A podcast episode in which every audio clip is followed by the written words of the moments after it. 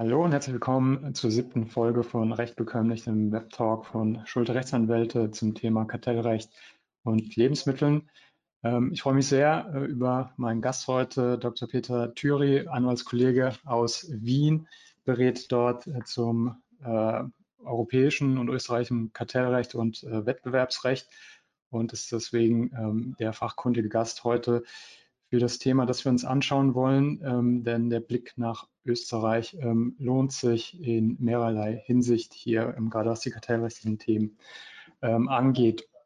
Bevor ich auf die inhaltlichen Themen äh, komme und äh, dann auch in das Gespräch mit äh, meinem Gast einsteige, möchte ich alle Zuhörer ähm, recht herzlich begrüßen. Ähm, sind im Moment, wer schon mal dabei war, kennt das im Zuhörermodus. Das heißt, wir steigen jetzt erst mal in, in Zweiergespräch ein.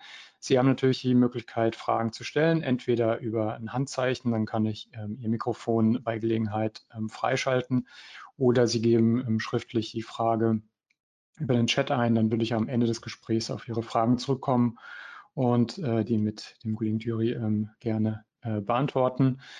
Ähm, genau, an, ansonsten ähm, zeichnen wir grundsätzlich äh, das Gespräch auf. Ähm, aber wenn Sie im Nachgang ähm, nicht möchten, ähm, dass Ihre Frage in der Aufzeichnung dann auch verfügbar ist, wir fragen das dann vorher äh, ab. Also da bitte keine Sorge und ja, keine falsche Bescheidenheit.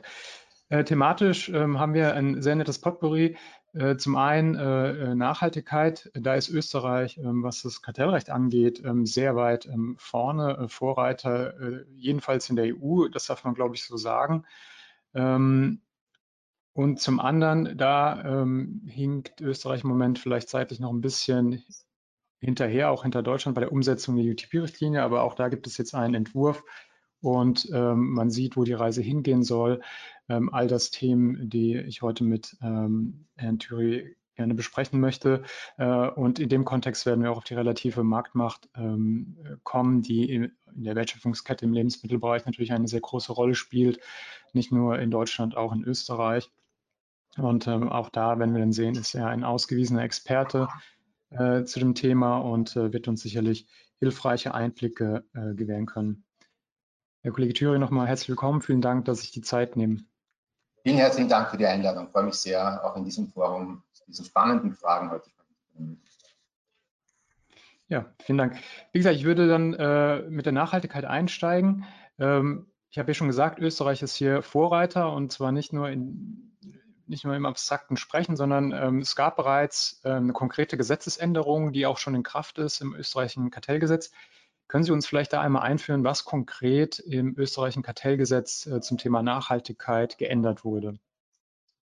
Ja, sehr gerne. Also im äh, österreichischen letzten Entwurf, in der letzten Novelle des österreichischen Kartellgesetzes, im sogenannten KW-REG 21, das, wie Sie richtig sagen, bereits in Kraft getreten ist, hat äh, der Gesetzgeber in Umsetzung einer, einer Vorgabe, die er von dem Regierungsprogramm, zwar nicht was das Kartellrecht konkret betrifft, aber ganz allgemein formuliert hat, nämlich äh, sozusagen die, die Zielsetzungen des, des, Green Deals der Europäischen Kommission voranzutreiben, äh, wie auch die Erläuterungen sagen, einen, einen Beitrag äh, leisten wollen zu diesen, zur Erreichung dieser Ziele, der, wie die Erläuterungen auch sagen, zwar im Rahmen des Kartellrechts nicht, nicht massiv sein kann, aber doch geleistet werden soll.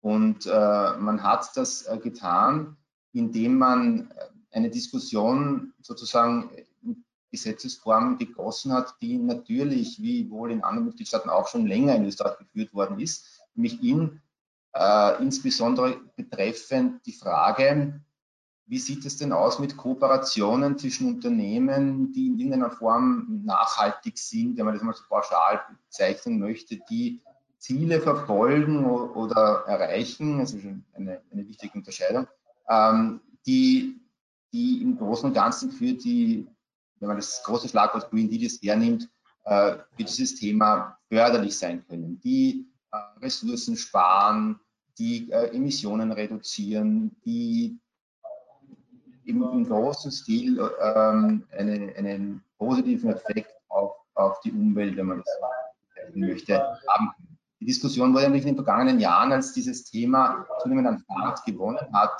auch im kartellrechtlichen Kontext immer wieder gespielt. Habe das selbst gesehen in meiner Praxis, dass es viele Kooperationen gegeben hat ähm, auch und gerade im, im Bereich Lebensmittelherstellung, äh, eine Frage von Rezepturen, äh, von, äh, von Lebensmitteln und so weiter, die, die, diese, die diesen Gedanken getragen haben, wo es darum gegangen ist, dass Unternehmen kooperieren in irgendeiner Form, eben Vereinbarungen treffen und damit sich ja schon sehr schnell und sehr äh, weit hineinbegeben in die kartellrechtliche Gefahrenzone, äh, wie wir, wir mhm. wissen. Ja?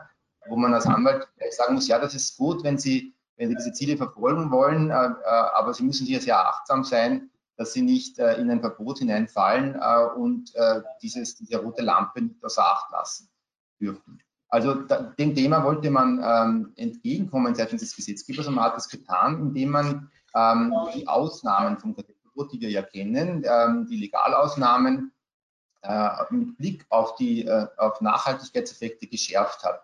Und da haben wir äh, in Österreich wie auch äh, in der Europäischen Union und natürlich auch in Deutschland, also angelehnt an Artikel 101 IOV, äh, ja die, äh, die Ausnahmebestimmung, die sagt, dass unter angemessener Beteiligung der Verbraucher am entstehenden Gewinn, ähm, Verbesserung der Warenerzeugung oder Verteilung äh, oder zur Förderung des technischen und wirtschaftlichen Fortschritts, diese Begriffe sind ja äh, da prägend, wenn eine Kooperation äh, dazu beiträgt und eben unerlässlich ist, äh, das sind so die ungeschriebenen, also diese weiteren Tatbestandsmechanismen, mhm. ähm, nicht auf andere Art und Weise hergestellt werden kann und nicht äh, den Wettbewerb insgesamt ähm, sozusagen ausschließt, ausschaltet. Wenn das gegeben ist, wenn das dieser wirtschaftliche, also dieser Beitrag geleistet werden kann, dann ist eine Ausnahme möglich. Und das konkretisiert äh, der österreichische Gesetzgeber jetzt äh, in einer Ergänzung, indem man klar sagt, dass auch ähm, eine, eine ökologisch oder nachhaltige, äh, klimaneutrale Wirtschaft, ein Beitrag zu diesen, zur klimaneutralen Wirtschaft, ähm, zur Nachhaltigkeit, ein solcher Gewinn für die Verbraucher sein kann. Das komme ich auf den Punkt. Lange, lange Formulierung, aber Sie kennen, Sie kennen alle diese, äh, diese Regeln äh, oder haben davon gehört. Ähm, das erfordert da viele Worte leider manchmal. Aber der Knackpunkt den österreichischen Gesetzgeber besteht darin, dass er sagt, es ist ein Gewinn für die Verbraucher, wenn ähm, das Klima geschützt wird, sagen wir, wenn die Umwelt geschützt mhm. wird, wenn, ähm, wenn diese Ziele erreicht werden. Und das Spannende daran ist, ähm, man hätte das wohl auch, man hat, ich, ich selber auch natürlich, genau das auch schon im Vorfeld dieser ähm, Änderung argumentiert und gesagt, ne, Verbrauchergewinn ist doch mehr als bloß more money in the pocket, wie die amerikanischen Antitrust-Rechter sagen würden. Also es mhm. bleibt Geld über Effizienzgewinne nur rein am Preis gemessen. Es gab eine lange Debatte, was sind Effizienzgewinne eigentlich und worin kann die Beteiligung der Verbraucher bestehen? Kann das nicht auch ein Innovationsfortschritt sein äh, und eine Wohltat, die über den, die, die, den reinen Preisvorteil hinausgeht? Und da war natürlich die Praxis, und das kommt sehr stark natürlich aus Brüssel, sehr restriktiv äh, bei, dieser, bei dieser Erweiterung dieses, dieses schon bestehenden Tatbestands. Und in diese Kerbe hat eben der Gesetzgeber bewusst hineingeschlagen, indem er gesagt hat, wir sagen explizit, dass ähm, ein solcher Verbrauchergewinn oder eine Beteiligung am Verbrauchergewinn eben auch darin bestehen kann, dass, und das ist spannend, das sagen die Erläuterungen auch ausdrücklich, auch erst für nachfolgende Generationen ähm, ein, mhm. eine, ein nachhaltiger Effekt erzielt werden kann. Wie das dann gelebt werden wird und gemessen werden wird, steht auf einem ganz anderen Blatt. Aber was wir haben, um es auch nochmal mit, mit diesem Begriff zu äh, bestätigen, wir haben hier ganz klare sogenannte Out-of-Market-Efficiencies, die berücksichtigt werden, weil bei der Frage äh, dieses Verbrauchergewinns ja auch hier immer grundsätzliche äh, Regel war, ja, die muss es geben und die muss es in dem betroffenen Markt geben, diese Effizienzgewinne. Ja. Äh, das sagt der österreichische Gesetzgeber ist explizit, das ist hier nicht erforderlich. Also diese, diese Gewinne, also wenn Sie jetzt zum Beispiel eine Kooperation äh, bezüglich der Emission der Treibhaus, ähm, bezüglich der Treibhausemissionen äh, für den Transport von gewissen Waren zwischen Unternehmen gibt, dann betrifft das natürlich andere Märkte, die vorteilhaften Effekte als den Markt, in dem da kooperiert wird, in dem die, die, die Unternehmen tätig sind. Aber ähm, aber das ist eben nicht erforderlich. Und das ist wohl sehr innovativ. Ähm, wie sich es in der Praxis auswirken wird, werden wir sehen. Also die Erläuterungen bemühen sich sichtlich, ähm, sichtlich, da Praxisbeispiele auch zu bringen aus der akademischen Diskussion zu dem Thema, die es vorher schon gegeben hat, äh, und gewisse Kooperationen anzusprechen, birgt natürlich immer gewisse Risiken, weil wenn die eine angesprochen werden, ist die Frage, heißt das, dass die, die nicht angesprochen wurden, sind vielleicht da nicht qualifizieren als, ähm, als ausnahmefähig. Ähm, sie bemühen sich sichtlich und sie verweisen auch in die Zukunft und sagen, die Bundeswettbewerbsbehörde möge doch da noch Leitlinien vielleicht erstellen mhm. und, und mhm. Guidance. Das wird wohl nach einem gewissen Praxislauf äh, auch erfolgen. Möglicherweise kommen die Leitlinien dann doch erst nach ein, ein wenig Praxis, aber wir werden also warten müssen. Und man wird auch sehen, inwieweit das jetzt dann wirklich praxisverwandt werden wird. Also, die Fälle hat es gegeben, die gibt es äh, immer wieder. Die manifestieren sich halt in der österreichischen, äh, im österreichischen System meist nicht stark, weil die Behörde berät da ein wenig und, äh, mhm. und dann kommt es meist, also wenn es eben nicht zum Aufgriff eines Sachverhalts kommt, dann war es das. Also das wird nicht irgendwie publiziert und darum lässt sich diese Behördenpraxis dann erst wirklich dann ermessen, wenn die Behörde sie in, in ihre Leitlinien zusammenfasst. Anders kann man das schwer sehen. Ja. Ja, ja, wirklich sehr spannend. Wir haben die Diskussion natürlich in Deutschland auch und die Nachhaltigkeitsinitiativen. Ich selbst berate auch, ähm, auch derzeit einige und ähm, wir haben ja ähnliche Probleme und beim Wettbewerbsverbot im Grunde gibt es ja drei große Ansatzpunkte momentan, wie man eventuell bei einer Nachhaltigkeitsinitiative rauskommt. Erstens das Opportunitätsprinzip, was nach dem deutschen System natürlich ein bisschen stärker noch ist, weil die Behörde quasi selbst allein entscheidet. In Österreich, wenn ich es richtig sehe, müsste die BWB zum Kartellgericht gehen, wenn sie etwas untersagen möchte. Also da sind die Wege in Deutschland für das Bundeskartell ein bisschen kürzer. Dann kann das Kartellamt quasi sagen, aus Opportunität, sie greift den Fall nicht auf. Ja. Äh, oder aber man stellt sich die Frage, ist es überhaupt eine Wettbewerbsbeschränkung? Da gibt es ja gewisse Ausnahmebereiche mit der Immanenztheorie, aber das trägt dann meistens bei den Nachhaltigkeitsthemen nicht, weil sie sehr häufig eben preisrelevant werden und dann die Kartellbehörden da ähm, sehr schnell dabei sind zu sagen, das ist eine, eine Hardcore-Beschränkung, die die, die wir da nicht ähm, äh, unter Immanenzgesichtspunkten äh, ausnehmen können. Oder eben die dritte Stufe, ähm, die, die Freistellung im Einzelfall ja. mit den Verbrauchergewinnen. Und mein Verständnis ist, in Österreich hat man jetzt eben gesagt, klargestellt gesetzlich, ähm, Nachhaltigkeitsziele sind ein, äh, ein Verbrauchergewinn und müssen deswegen dann berücksichtigt oder können berücksichtigt werden bei der Freistellung äh, einer Maßnahme, die man erstmal als Wettbewerbsbeschränkung qualifiziert hat. Ja, also es greift dann an dem Punkt an. Und ähm, in der Tat haben wir die, diese Diskussion ja auch noch auf europäischer Ebene.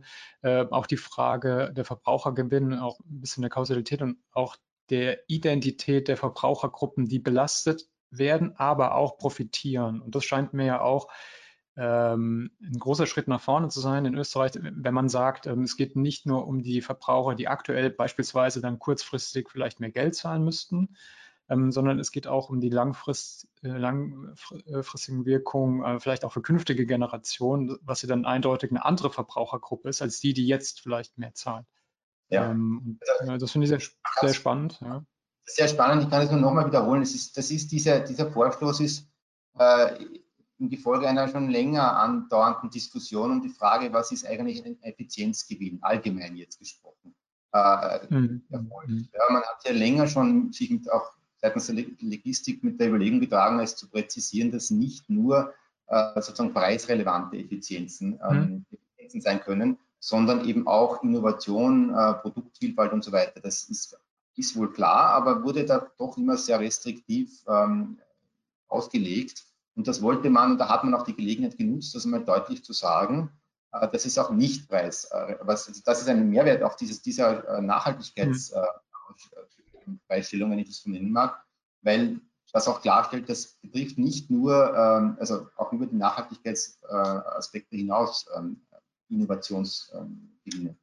Das ist eine. Was ich noch sagen wollte, ist, was die Freistellung, den Begriff Freistellung betrifft, muss man nicht immer vorsichtig sein. Es ist jetzt immer noch natürlich, wie in Österreich, wie in Europa, aber wie auch in Deutschland, das, das Selbstveranlagungssystem in, in Geltung. Ja. Also man muss sich schon selbst die Frage stellen, habe ich erstens eine Wettbewerbsbeschränkung und zweitens trifft diese Ausnahmemöglichkeit auf meine Kooperation zu. Die Behörde wird wohl, wenn man Gespräche führt, in irgendeiner Art und Weise Guidance geben, dann auch in allgemeiner mhm. Form mit Leitlinien, aber einen Freistellungsbescheid in einer Form, einen, einen Comfort Letter gibt es halt immer noch nicht. Ja, also das, das, ist, das ist es nicht. Die Freistellungswirkung ist, ist eine Ex-Lege-Wirkung, die der Rechtsanwender selbst ähm, beurteilen muss. Das heißt, dass die offensichtlichen Beurteilungsprobleme, die sich im Zusammenhang mit, der, mit dieser Ausnahme ergeben, äh, halt am Rechtsanwender hingen. Ja, also es ist nicht die Behörde, die sich die das prüft und dann ein Häkchen macht äh, unter dem vorgelegten Kooperationsvertrag, sondern es, ist, äh, es sind die Unternehmen, die, die das anstreben. Das ist für die Rechtssicherheit natürlich weniger äh, vorteilhaft wie, wie, ein, wie eine, eine klare Freistellung, die es in unserem System, in unseren europäischen Systemen, muss man sagen, eben nur sehr ausnahmsweise gibt. Ähm, genau, interessanterweise, äh, ja, in, mittlerweile in Deutschland seit Januar diesen Jahres, seit der 10 GBB-Novelle, äh, gibt es wieder die Möglichkeit äh, dieser äh, Comfort Letter, also dass äh, Unternehmen ähm, beim Bundeskartellamt eben beantragen, eine Entscheidung darüber zu treffen, oder zu sagen, dass, sie, dass das Kartellamt bezogen auf eine konkrete ähm, Kooperation derzeit ähm, keine Notwendigkeit sieht, einzuschreiten. Also so ein kleiner Comfort Letter ähm, kann man mittlerweile bekommen. Ähm, und äh, ich meine, dass es gerade bei den Nachhaltigkeitsinitiativen ähm, eben auch sehr nützlich ähm, ist äh, und dort auch genutzt wird, sehe ich auch in, auch in meiner Praxis, dass man da gerne Rückmeldungen äh, hätte von, von der Behörde her. Ich habe jetzt noch, noch eine weitere Ergänzung, weil ich ja hier als, sozusagen als, als der österreichischen Debatte da stehe. Was wir in Österreich im Unterschied zum europäischen und auch im, zum deutschen System eine, eine, eine systematische Feinheit noch haben, die das Thema nochmal komplexer macht, ist, dass ähm, der Aufgriff von, von Wettbewerbsverstößen ja nicht nur durch die Bundeswettbewerbsbehörde und den Bundeskartellerwahl, eine zweite Behörde, die es daneben noch gibt, erfolgen kann, sondern auch durch private Antragsteller beim Kartellgericht. Das ist für die Rechtssicherheit von äh, derartigen Kooperationen ähm, natürlich nochmal eine, ein, eine, eine Gefahr mehr, weil es natürlich mhm. sein kann, dass Wettbewerber auf die Idee kommen und sagen, naja, die machen da was, sagen, das ist mhm. irgendwie nachhaltig, ähm, die BWB tut nichts, ja, tut nichts. Mhm. Äh, ich bringe das äh, selbst zum Kartellgericht, äh, was heißen kann, dass das, dieses Risiko, man, selbst wenn die Behörde ähm, ja zu verstehen gibt, oder die Behörden, man wird immer den Bundeskartellarbeit mitdenken müssen äh, als Rechtsanwender, wenn die klar zum Verstehen geben, das können wir uns vorstellen, dass das äh, unter die Ausnahme fällt, ist man noch immer nicht in hundertprozentiger Sicherheit. Allerdings für die Rechtssicherheit à la longue wäre das gar nicht so schlecht, wenn es ein paar so Fälle gäbe beim Kartellgericht, weil dann könnte das Gericht äh, seinerseits, äh, und das sind ja aufwendige Verfahren, die dort geführt werden, meistens mit Gutachtern, äh, müssen die geführt werden, ähm, mhm. Also dazu beitragen, dass durch eine Rechtsprechungspraxis mehr Rechtssicherheit entsteht. Aber für die, Einz für die Anwender selber, die betroffen sind, ist das natürlich äh, keine erfreuliche Nachricht, dass es diese Möglichkeit ja. in Österreich gibt. Ja. Ja, jetzt haben wir ähm, eine Frage, die ich an der Stelle gerne aufgreifen würde, ähm, weil ich es auch interessant finde von Herrn Schwarz. Wie werden denn die Effizienzgewinne nachgewiesen? Ähm, ja, gibt es dazu Vorgaben, gibt es dazu Überlegungen? Genau, also die Frage schlägt natürlich hinein in diese, in diese, äh, in diese, diese bestehende offene Frage. Ähm, dass das wird mit Gutachten erfolgen müssen. Also wie gesagt, es gibt ein bisschen Guidance von den Erläuterungen, die, ähm, die, die äh, Kooperationen nennen, äh, beispielhaft, die das äh, betreffen könnte. Aber das, das ist die große offene Frage, die sich für die Praxis bei uns stellt. Äh, es gibt, auch das wird erwähnt in den Erläuterungen, es gibt Berechnungsmodelle für, für die Kosten von ähm, Klimaschutzmaßnahmen, also für die Ersparnisse, die Klimaschutzmaßnahmen zum Beispiel bringen können. Das erwähnt auch der Entwurf. Also es gibt hier Berechnungsmodelle, ähm, und der Entwurf blickt ja auch ein wenig in die Zukunft und äußert und lässt die Hoffnung vermuten, dass sich diese Berechnungsmodelle konkretisieren werden und äh, lassen werden und äh, ausformuliert weiter, also noch näher äh, konkreter werden können, um dann auch für den Einzelfall relevant zu werden. Aber äh, auf das wird es hinauslaufen. Möglicherweise tut sich dafür Ökonomen auch ein neues äh, Betätigungsfeld auf, gibt, wir, wir lesen ja auch in den Medien immer wieder von Studien, erst, äh, erst vor wenigen Tagen habe ich das gelesen, äh, dass eine Studie belegt hat, dass Klimaschutzmaßnahmen äh, viel kurzfristiger wirken können, positiv nämlich in der Wirtschaft, indem sie zum Beispiel ähm, die Kosten von Krankheiten reduzieren, weil weniger Leute krank werden durch schlechte, durch schlechte Luft und dadurch äh, sind Ersparnisse im Gesundheitssystem äh, sehr kurzfristig durchaus zu erwarten. Also im Unterschied zu dem, was man früher immer gedacht hat, es geht nur, es wirkt nur für die zukünftigen Generationen, kann das durchaus schon in wenigen Jahren greifen, sagen die, aber eben global betrachtet, oder sehr weiträumig mhm. betrachtet. Mhm. Wie weit man das dann herunterbrechen kann auf einzelne Vereinbarungen äh, und Kooperationen, äh, wird man sehen, aber ich bin da auch durchaus optimistisch, dass, ähm, dass es das geben kann und wird. Und das wird wohl werden. Also auch das wird hinauslaufen. Äh, wobei der Entwurf auch sagt, bei manchen Dingen ist es augenfällig, dass es diese, diesen Gewinn gibt. Ja, äh, bei manchen Arten von Kooperationen ist das klar, mhm. ähm, bei anderen weniger. Also das, das wird man sich anschauen müssen. Ja. Mhm. Ja, bleibt spannend. Es gibt ja diese ältere Kommissionsentscheidung damals, als es noch ähm, das Freistellungssystem, die Freistellung gab, ähm, die Kommission äh, quasi ähm, die Stromersparnisse ausgerechnet hat äh, für den Verbraucher ähm, bei Haushaltsgeräten, wenn da eben äh, Energieeffizienzklassen abgesprochen werden zwischen Ko äh, Kooperationen. Mittlerweile gibt es ja staatliche ähm, ähm, Siegel auch dafür, aber damals war das eben so und äh, da, da war es relativ einfach für die, für die Kommission quasi eine Berechnung anzustellen. In anderen Fällen wird es sicherlich deutlich komplexer werden. Ähm, es fällt mir gerade spannend zu sehen, wie die Dieselfälle, die uns ja in den letzten Jahren stark befasst haben, unter diesen Gesichtspunkten äh, gesehen werden würden. Wobei mich das anders äh, da gibt noch zu sagen, dass auch die äh, Erläuterungen klar sagen, dass es klare Preisabsprachen oder Gebietsabsprachen, also Hardcore-Absprachen wie auch ganz allgemein unter dieser Effizienzausnahme nicht äh, sozusagen ja. zur Verfügung nicht ausgenommen werden können unter dem Titel ähm, der, der Nachhaltigkeit. Ähm, das, das wäre wohl ein zu offensichtliches Greenwashing in dem Begriff, was auch noch anbringen. Ja. ja.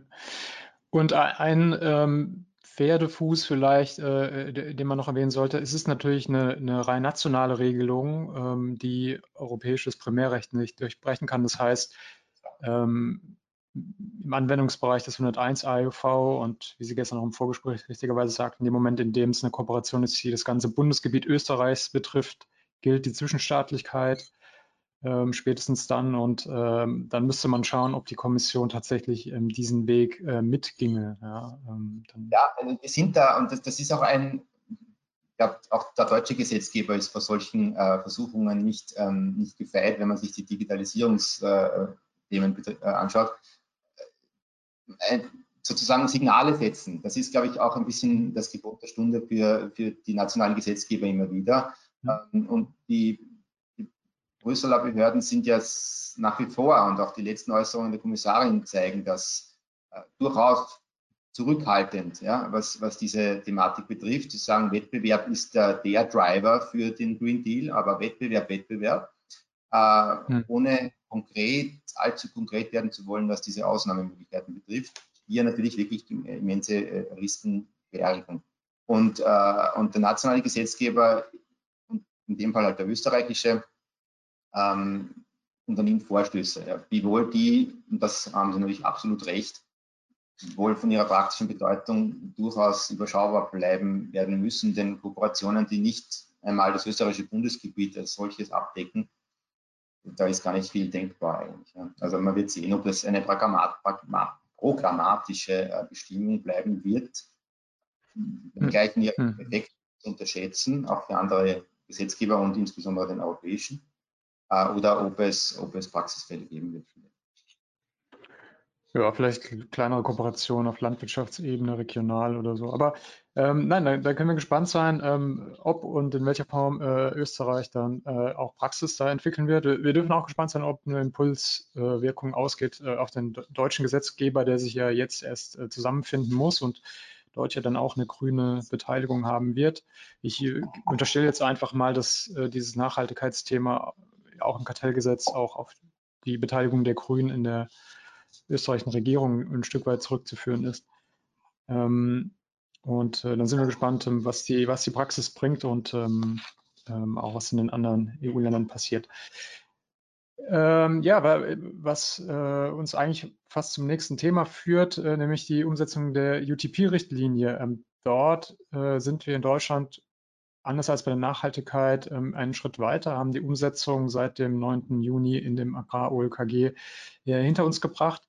Ähm, wie, wie sieht es aus in Österreich? Mein Stand war, zuletzt ist noch nichts umgesetzt, aber in die, in die Wege geleitet. Vielleicht können Sie uns da auf den äh, aktuellen Stand bringen. Ja, es, äh, es, gibt einen Entwurf für die Umsetzung der UTP-Richtlinie ins österreichische Recht, konkret ins, ins sogenannte Nahversorgungsgesetz. Man vielleicht noch Gelegenheit haben, äh, die Besonderheiten dieses Gesetzes zu plaudern. Ähm, diesen Entwurf gibt es und er, er, die Begutachtungsfrist, also die, die der Öffentlichkeit zur Verfügung stehende Frist, äh, Kommentare dazu abzugeben, äh, endete am 21.10., also vor, vor Zeit. Ähm, es, wir erwarten jetzt, also was dieser Entwurf beinhaltet, werden wir gleich ein bisschen darüber sprechen. Ähm, wir erwarten, dass der Entwurf schon noch im Laufe des Jahres gesetzt werden wird. Ähm, da sind die Stellungnahmen, die da bis Ende, äh, bis 21.10. eingegangen sind, waren doch einige und manche davon mit substanziellen, ähm, substanzieller Kritik, ähm, dass die noch berücksichtigt werden oder eben nicht berücksichtigt werden, aber jedenfalls der äh, Entwurf dann noch im Laufe des Jahres ähm, gesetzt wird, wobei man das natürlich nie wissen kann. Also es wird nicht mehr Jahre dauern, mal so, ganz vorsichtig, sondern es, es wird jetzt äh, doch in den nächsten Monaten hoffentlich soweit sein, dass die Richtlinie, deren Umsetzungsfrist ja schon verstrichen ist, die wir schmerzhaft zur Kenntnis nehmen müssen, ähm, dass sie dann umgesetzt wird. Also ja, ich nehme an, zumindest lassen seitens des österreichischen Gesetzes. Ja. Das, das, Zumindest läuft ja noch die Umstellungsfrist. Ähm, es gab ja, ja nur diese Umstellungsfrist, bis wann ähm, auch äh, Altverträge ähm, umgestellt werden müssen, bis ähm, Mai 2022. Zumindest ähm, das scheint dann äh, durchaus äh, realistisch, realistisch zu sein. Ja, Sie haben äh, es angesprochen. Ähm, vielleicht bleiben wir kurz bei dem Punkt dieses ähm, Nahversorgungsgesetz. Also Deutschland ist ja auch den Weg gegangen, ähm, nicht zu sagen, äh, wir packen es ins GWB, ins Gesetz gegen Wettbewerbsbeschränkung, also in unser Kartellgesetz. Ähm, wir sind ja in Deutschland sogar so weit gegangen zu sagen, ähm, das Bundeskartellamt soll nicht dafür zuständig sein, sondern die BLE, also die Bundesanstalt äh, für Lebensmittel und Ernährung, ähm, für Landwirtschaft und Ernährung. Ähm, also auch sogar eine andere Behördenzuständigkeit. Ähm, vielleicht können Sie ein bisschen ähm, erläutern, ähm, was dieses Nahversorgungsgesetz, das ja eben nochmal verschieden ist von einem Kartellgesetz äh, in Österreich, ähm, so ein bisschen der Hintergrund und warum die Umsetzung jetzt in diesem Gesetz ähm, äh, erfolgt und ähm, was daraus auch für die Umsetzung folgt. Sehr gern. Also, also ich glaube, in einem Wort kann man mal sagen, das Nahversorgungsgesetz ist mal durchaus nahe dran am Kartellrecht. Also es ist eine Materie, die von der, vom Vollzug her sehr stark ans Kartellrecht angekoppelt ist. Also es ist das Kartellgericht dort zuständig für Sanktionen, es ist die Bundeswettbewerbsbehörde dort allgemein schon Antrags, äh, Antragsbefugt, also vom Vollzug her sehr, sehr nachgebildet dem, dem Kartellrecht, auch was ähm, gewisse Anwendungsbestimmungen betrifft, zum Beispiel Anwendung nach dem Auswirkungsprinzip im Inland, ähm, eine, ein Verweis durch die Rechtsprechung erfolgt äh, auf Kartellrecht. Also da gibt es viele Querbezüge und insofern mhm. ist der UTP-Thematik, die ja durchaus in einem gewissen thematischen Zusammenhang gesehen werden kann mit, äh, mit dem Missbrauchsverbot, das wir im Kartellrecht kennen, mit dem Missbrauch von Marktmacht äh, durch Konditionen, insbesondere durch Vertragskonditionen, ähm, das ist ein Kontinuum. Wenn man das in der Rechtsordnung betrachten will, kann man sagen, okay, es gibt auf der einen Seite marktbeherrschende Stellungen und deren Ausnutzung, das fällt ins Kartellrecht äh, hinein und ist sehr, sehr scharf sanktioniert. Und dann gibt es gewisse Formen von äh, Verhaltensweisen, die sich auch aus, aus Marktmacht oder gewissen ähm, sozusagen, äh, wie soll ich sagen, Ungleichgewichten in Vertragsbeziehungen ergeben können. Äh, die gehen, wenn man das auf einen Sliding Scale äh, betrachten will, einfach sozusagen, das geht ineinander über. Äh, und da ist das UTP-Thema, finde ich, auch dort zu verorten. Das heißt, ähm, um Nahversorgungs das Nahversorgungsgesetz gibt dem österreichischen Gesetzgeber die bequeme Ausgangsposition, dass man hier die, die UTP-Umsetzung der UTP-Richtlinie dort einbauen kann, einfügen kann. Dort gibt es schon sozusagen verbotene Verhaltensweisen in einer Geschäftsbeziehung, wenn, wenn ein Ungleichgewicht besteht. Jeden, jedoch, und das ist wichtig, ohne eine marktbeherrschende Stellung zu verlangen. Ja, wir wissen ja, dass die, die Bestellung, also die Feststellung einer marktbeherrschenden Stellung ähm, gewisse inhaltliche Anforderungen hat, äh, Marktdefinition insbesondere und dann, dann gewisse äh, klare Voraussetzungen. Ähm, spannend ist, und auch das ist ja, glaube ich, eines der Themen, das wir ansprechen wollten, dass die relative Marktmacht, also die Marktmacht, die Übermacht eines Vertragspartners gegenüber dem anderen, äh, da weniger stark an diese Voraussetzungen gekoppelt ist und würde ja daher auch durchaus zwischen, also wenn man sagt, Missbrauch der Marktmacht, relative Marktmacht, UTB-Thematik, so äh, das Leitungsfeld da gezeigt wird, ähm, verorten. Also das passt da rein.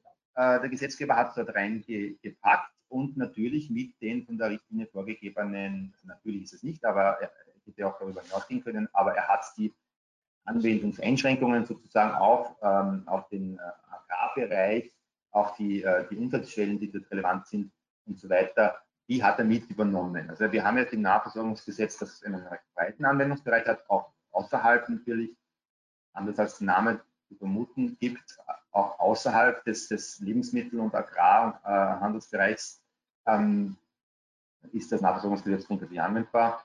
Äh, aber wir haben jetzt diesen Block in der Umsetzung der UTB-Bestimmungen im Nahversorgungsgesetz drinnen.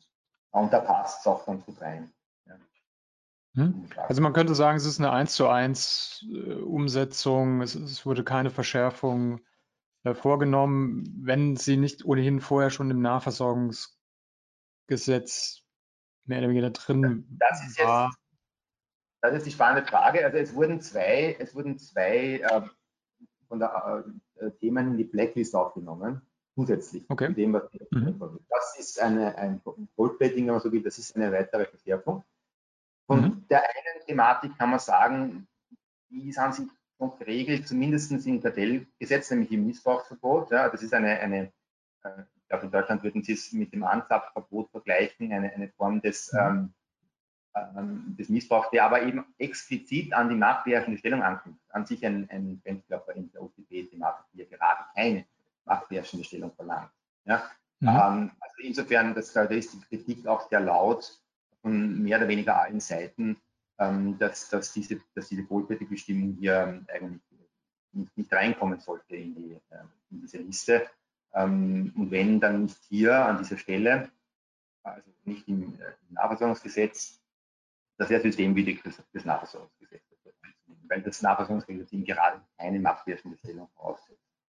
Ähm, mhm. Ja, und da gibt es noch eine zweite ähm, eine zweite Bestimmung, die aufgenommen worden ist, die gewisse Formen der Direktvermarktung durch den Erzeuger, wenn die beschränkt werden sollen, ähm, durch den Einkäufer, durch den Käufer, ähm, kommt ein ganz offensichtlich spezifische Fälle in der Milchwirtschaft, wo, ähm, wo den ähm, Agrargenossenschaften sozusagen verboten wurde, andere Lieferkanäle zu nutzen, aus Sicht äh, der Einkäufer endlich mit Blick auf ihre Planungsbestrebungen, was die, was die Mengen betrifft, die sie beziehen, aus Sicht der, äh, der Produzenten verständlich, weil sie das beste Preisniveau am Markt abschöpfen wollten, natürlich. Äh, hier trifft der Vorschlag des Entwurfs äh, eine ganz klare sozusagen Entscheidung pro ähm, Primärerzeuger und sagt, man darf deren ähm, ähm, sozusagen Vermarktungsformen nicht, nicht äh, unverhältnismäßig allerdings, also das, der, Maßstab ist schon da, ist unverhältnismäßig einschränkt. Ja. Ob das bleiben wird und in welcher Form wird man sehen. Also das ist eine sehr, sehr kasuistische letztlich ja. Hm, wird ein bisschen die Exklusivität äh, dann eingeschränkt, ähm, ja. eventuell. Und ähm, ja, ganz spannend. Also, also doch ähm, durchaus äh, im Entwurf Tendenzen, gewisse Verschärfungen über die ähm, richtlinie hinaus vorzunehmen. In Deutschland haben wir ja auch eine teilüberschießende Umsetzung durch Schwärzung einiger grauen Klauseln, die in der Praxis dann auch ähm, dann eben Fragen aufwirft. Ähm, insbesondere Fragen aufwirft dann natürlich auch, äh, wenn wir jetzt sehen, dass jeder Mitgliedstaat etwas unterschiedlich umsetzt. Ähm, es gab jetzt auch einen ersten Zwischenbericht der EU-Kommission, da haben sich die 16 Mitgliedstaaten äh, die Umsetzung angesehen und ein bisschen verglichen. Und da sieht man schon, dass ähm, sehr unterschiedlich auch umgesetzt wird und äh, teilweise eben auch vorher schon Gesetze, Gesetzgebungsakte gab, nationale, die weiter gingen, ähm, als UTP jetzt vorsieht. Es führt natürlich auch zur Frage ähm, der, der, lokalen Anknüpfung, also ähm, welches Gesetz eigentlich auf welche Vereinbarung Anwendung findet. Und da war mir eben für Deutschland aufgefallen, dass es da keine ähm, äh, lokale Einschränkung gibt. Ähm, das heißt, dass das Agrar, diese Verbote aus dem Agrar-OLKG sind anwendbar, wenn zumindest einer, also entweder der Lieferant oder der Käufer, ähm, seinen Sitz ähm, oder seine Niederlassung in der EU hat. Ist da in Österreich irgendwas vorgesehen, äh, den Anwendungsbereich von vornherein einzuschränken? Also nicht, nicht in der materiellen Anknüpfung, die Sie ja gerade beschrieben haben. Das mhm. stammt ja aus der Linie und wurde auch im österreichischen Gesetzgeber ebenso übernommen wie, wenn ich es richtig verstehe, von der Vielzahl der europäischen Gesetzgeber. Das heißt, wir haben mhm. ja äh, theoretisch für, für international tätige Unternehmen eine Gemengelage an unterschiedlichen nationalen Normen, die, die anwendbar sein können. Ähm, was das Nachversorgungsgesetz betrifft, in dem die UTB-Linie eben umgesetzt wird in Österreich, gibt es aber äh, eben das, ich habe schon erwähnt, dass das Auswirkungsprinzip, das aus dem Kartellrecht mhm. äh, übernommen wird von der Rechtsprechung zum Nachversorgungsgesetz und das fordert, dass, ähm, dass ein Sachverhalt typischerweise auf das Inland irgendeine Form von spürbaren Effekt hat. Das, das, ist natürlich eine sehr vage Kategorie, führt auch regelmäßig zu Problemen, mhm. gerade in der Funktionskontrolle, wo das auch ein, ein Thema ist, führt das immer wieder zu Problemen. Mhm. Das kann auch hier zum Thema werden. Ja, wenn man es pragmatisch sieht, wird es wohl so sein und das wird auch daher, dass die Antragsbefugnisse vor der Ermittlungsbehörde, die wir hier in Österreich auch haben werden, das wird die Bundeswettbewerbsbehörde sein, aller Voraussicht nach, dass diese Antragsbefugnisse durchaus äh, an den Sitz äh, des Unternehmens Inland anknüpfen. Äh, das heißt, was, äh, was Beschwerden äh, bei der Bundeswettbewerbsbehörde als Ermittlungsbehörde betrifft, übertragen sich dann eben das, da gibt es eine klare, einen klaren Nexus, einen klaren Anknüpfungspunkt zum, ähm, zu Österreich. Ja. Aber äh, wie gesagt, was Ex officio Auftritt zum Beispiel betrifft, auch möglich, ja, nach der Richtlinie, mhm. wenn als mhm. ja, von sich aus Dinge wahrnehmen, könnten das theoretisch auch Dinge sein, die, die nicht äh, Unternehmen, die nicht ihren Sitz in Österreich haben. Aber da wird die Praxis noch das, ja, ich, ich glaube auch, die Gesetzgeber ähm, der Mitgliedstaaten überlassen das äh, Thema ja. der, der Praxis. Und wenn wir dann über Vertragsrecht reden, äh, reden wir über vertragsrechtlichen Verbote, reden wir dann über internationales Privatrecht und wenn es um Ordnungsrecht geht, tatsächlich über das Auswirkungsprinzip, was ja aber traditionell auch in jedem Land äh, ein bisschen anders gehandhabt wird. Ähm, gerade wir Deutschen hatten ja sehr lange, als wir noch keine zweite Inlandsumsatzschwelle in der Fusionskontrolle hatten, den Ruf, ähm, da ähm, ja, sehr ausufernd zu sein ähm, und die Fälle an uns heranzuziehen. Das muss man mal sehen, ähm, wie sich äh, die Praxis da entwickelt. Ähm, es ist nur erstmal kurios, dass es eben genügen soll für die Anwendung, dass irgendjemand seinen Sitz da ähm, hat. Aber in, in der EU äh, und äh, ja, dann muss es die Praxis regeln.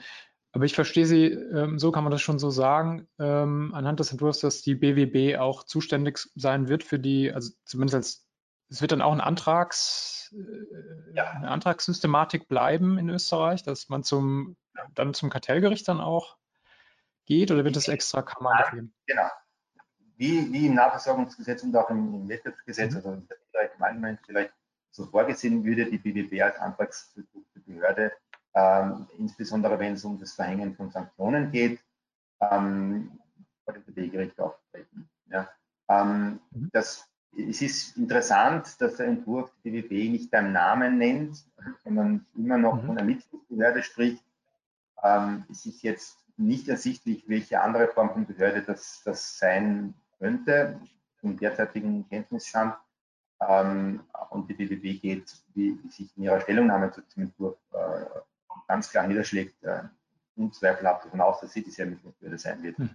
Und äh, sagt auch, dass viele der prozeduralen Regeln im Entwurf eigentlich in ihr Gesetz, also ins Wettbewerbsgesetz gehören, das das Verfahren bei der BWB regelt. Also das ist eine, eine, hm. eine österreichische Debatte. Was aber interessant ist, ist, dass man in Österreich auch, und ich glaube, das ist auch in Deutschland vorgesehen, die Möglichkeit der Richtlinie nutzt, eine, eine vorgelagerte Stelle zu, befassen, eine sogenannte Erstanlaufstelle.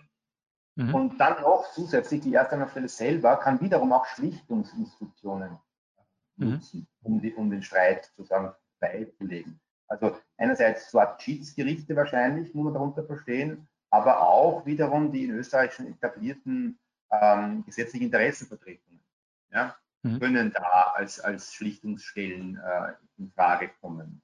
Womit wir dann bei einer Situation wären, die durchaus schon der jetzigen Situation entspricht, wo halt im Rahmen der Tätigkeit dieser gesetzlichen Interessenvertretungen immer wieder Handel und Lieferanten irgendwie äh, aufeinandertreffen und dort ähm, sozusagen im Rahmen dieser, ähm, dieser Institutionen äh, Gespräche führen oder Konflikte austragen. Also das, das ist auch immer noch vorgesehen. Also da gibt es ein mehrstufiges Thema, das an sich für Österreich eine Fülle von äh, Rechtsschutzmöglichkeiten, die, die diesen, diesen alles dominierenden Fear-Faktor, den, den wir eben als, als, mhm. als Antriebs, also als, als Wurzel der UTP-Thematik oder der Regulierung der UTP-Thematik ursprünglich auf europäischer Ebene empfunden, äh, sehen, diesen Fear-Faktor irgendwie abmildern sollen. Also man hat hier verschiedene schwellige, nieder, durchaus auch niederschwellige Angebote vorgesehen, wenn das alles so kommt, ähm,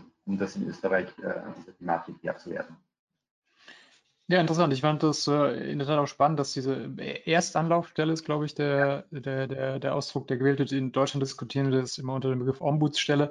Ähm, in, in dem Gesetzentwurf selbst äh, angesprochen wird. In Deutschland ist diese Ombudsstelle nicht angelegt im agrar Sie wird, glaube ich, einmal erwähnt ähm, im Gesetz, aber es war eine Entschließung der, der Regierung. Und da stellt sich gerade noch die, die, Frage der Umsetzung. Also wer soll das machen? Wo kommt das Geld her und so weiter? Das äh, ähm, sind noch viele offene Fragen, aber in der Tat ähm, habe ich auch immer im Gesetzgebungsprozess in Deutschland gesagt, so eine Ombudsstelle kann natürlich ein gewisser X-Faktor sein, weil sie nochmal ganz anders tätig werden könnte. Das hängt natürlich von der personellen und finanziellen Ausstattung ähm, dann ab.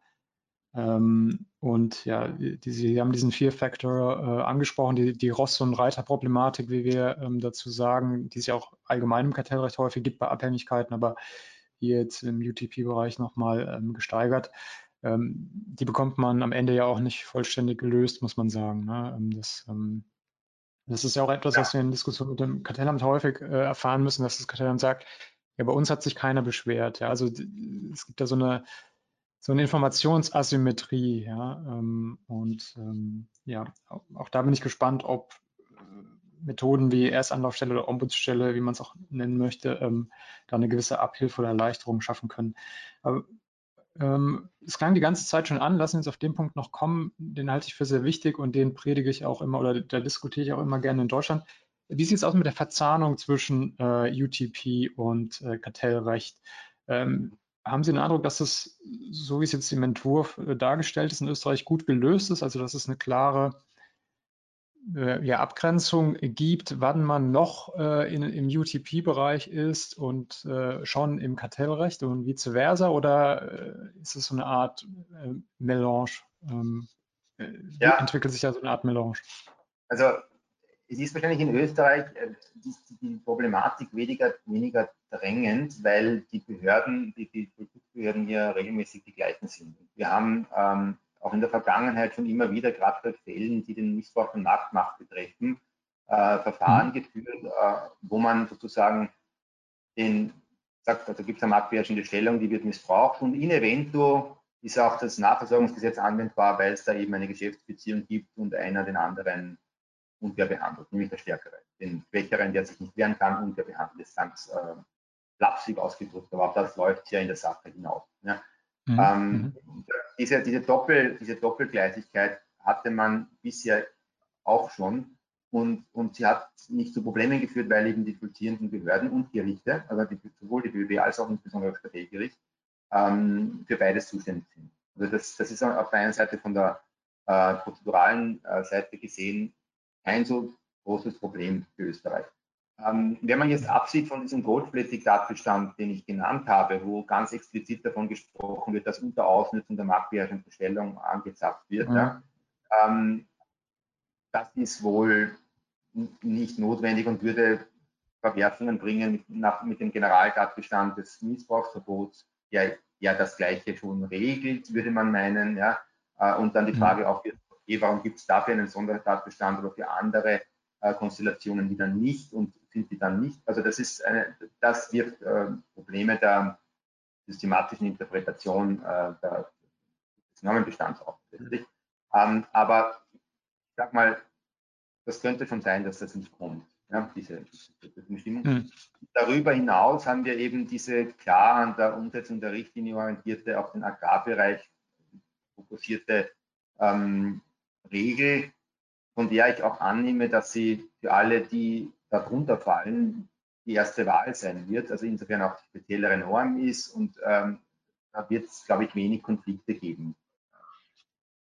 Ja, ähm, ja also ich glaube, das, das, das sehe ich nicht das große Problem in Österreich.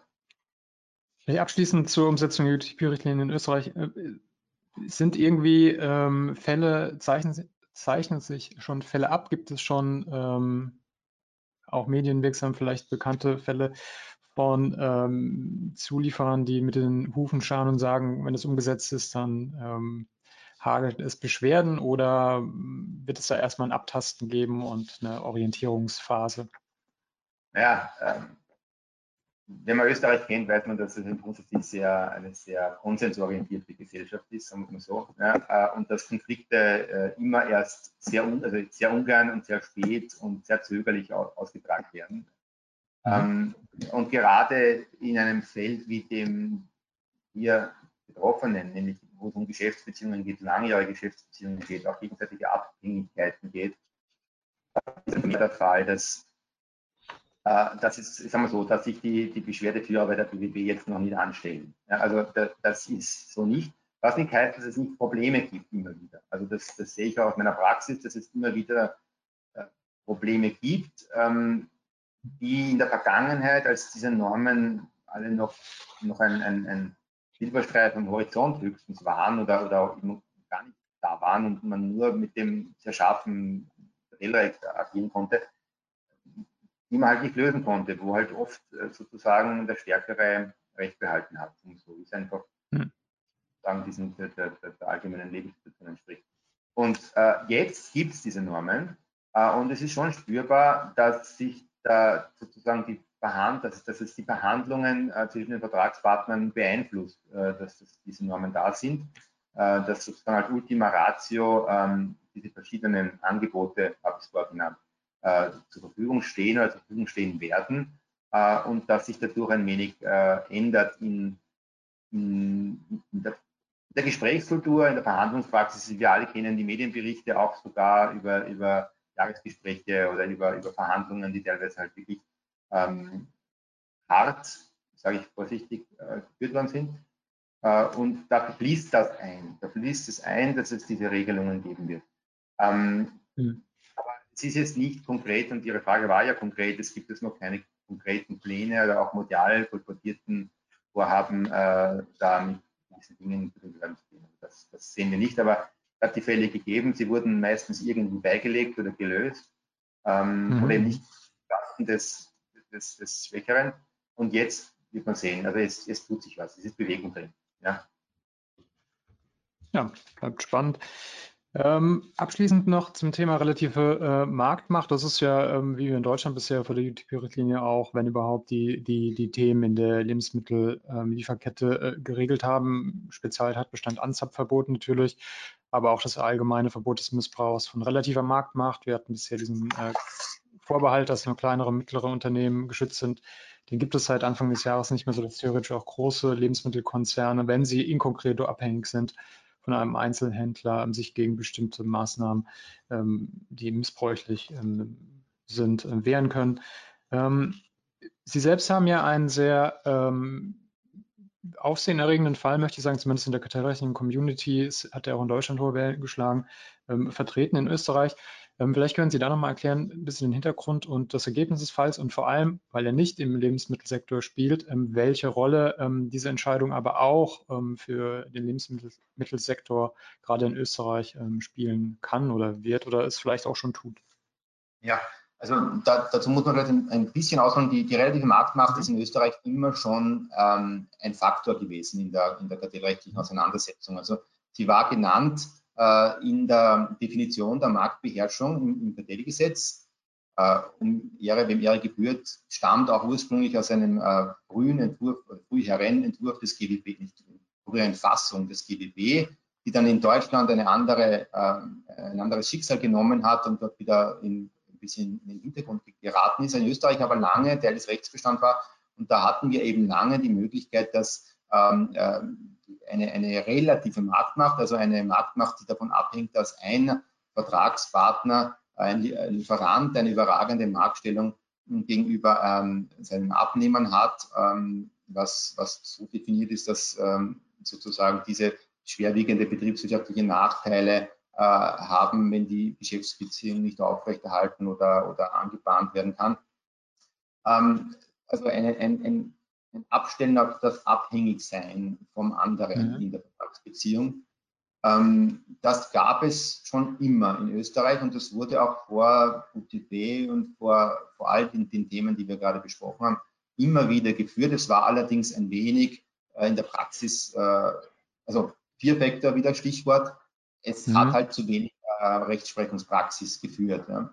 Äh, und der Fall, den Sie angesprochen haben, hat in der, im, im Automobilhandel gespielt, eine Auseinandersetzung zwischen einem, einem Kfz-Händler mit dem Importeur, also mit dem Hersteller, der, der Tochter des Herstellers, der, der entsprechenden Kraftfahrzeuge. Äh, eine Situation, in der typischerweise der Hersteller oder der Importeur, der marktstarke, also der Lieferant, ähm, der marktstarke Partner ist und der Händler mehr oder weniger tun muss, was der Lieferant sagt, also deutlich unterlegen ist in der, in der individuellen Geschäftsbeziehung. Und da gab es in Konditionen, die, die sehr belastend waren für den Händler und letztlich vom Obersten Gerichtshof in Österreich als, als Missbrauch der, kann man auch relativ, kann man zu Marktmacht betrachtet wurden, mit weitreichenden ähm, sozusagen Ausführungen und, Erläuterungen zum Wesen dieser relativen Marktmacht, die eben über den Markt, den betroffenen Markt da hinausgehen und eben auch für den Lebensmittelbereich durchaus anwendbar sind. Äh, Ausführungen darüber, wie und dass es, äh, dass es keine spezielle Marktdefinition geben muss, dass es eben auf das bloße individuelle Verhältnis ankommt zwischen Lieferant und Abnehmer, ähm, äh, auf diese auf dieses abhängig angewiesen sein, sozusagen, mhm. wie ich es formuliert habe, und auch darauf, wie ein Konditionenmissbrauch, der ja allgemein sehr schwer zu fassen ist. Also wo sagt man, wo ist es dann genug? Was ist dann wirklich missbräuchlich an, an nachteiligen Konditionen und was geht noch? Was ist zwar irgendwie hart, aber irgendwie muss noch gehen. Ja? Ähm, das ist ja eine sehr schwere ähm, ähm, Einordnung und Abwägung. Ähm, aber die wurde eben konkretisiert in diesem Fall, wo man sagt, ein Bündel von verschiedenen Maßnahmen, die alle zusammenwirken äh, und eben zu dieser starken äh, betriebswirtschaftlichen Belastung, zu den Nachteilen ähm, des abhängigen Unternehmens führen, die können ähm, den Ausschlag geben und eben dazu führen, dass ein Missbrauch einer Marktbeherrschungsstellung gegeben ist. das ist die, die weitreichende Erkenntnis äh, auch über den Kfz-Markt hinaus dieses, dieses höchstgerichtlichen Urteils in Österreich, auch durchaus äh, im europäischen Kontext, weil das auch mit Bezug auf Artikel 102 AOV, also auf die europäische Missbrauchsnorm, äh, ausgesprochen worden ist. Und es in vielen Mitgliedstaaten ähnliche Regelungen der relativen Marktmacht gibt. Die haben es angesprochen, auch in Deutschland wurde das zuletzt wieder erweitert. Ich sehe das durchaus mhm. in einem Gesamtkontext ähm, mit, ähm, mit diesen Phänomenen, die man auch mit äh, der UTB-Richtlinie fassen wollte. Mhm. Nämlich mhm äh, sich die Wirtschaft verändert, hin zu Konstellationen, in denen es immer weniger sozusagen auf sich auf Augenhöhe begegnende Partner gibt und immer stärkere Ungleichgewichte in Vertragsbeziehungen.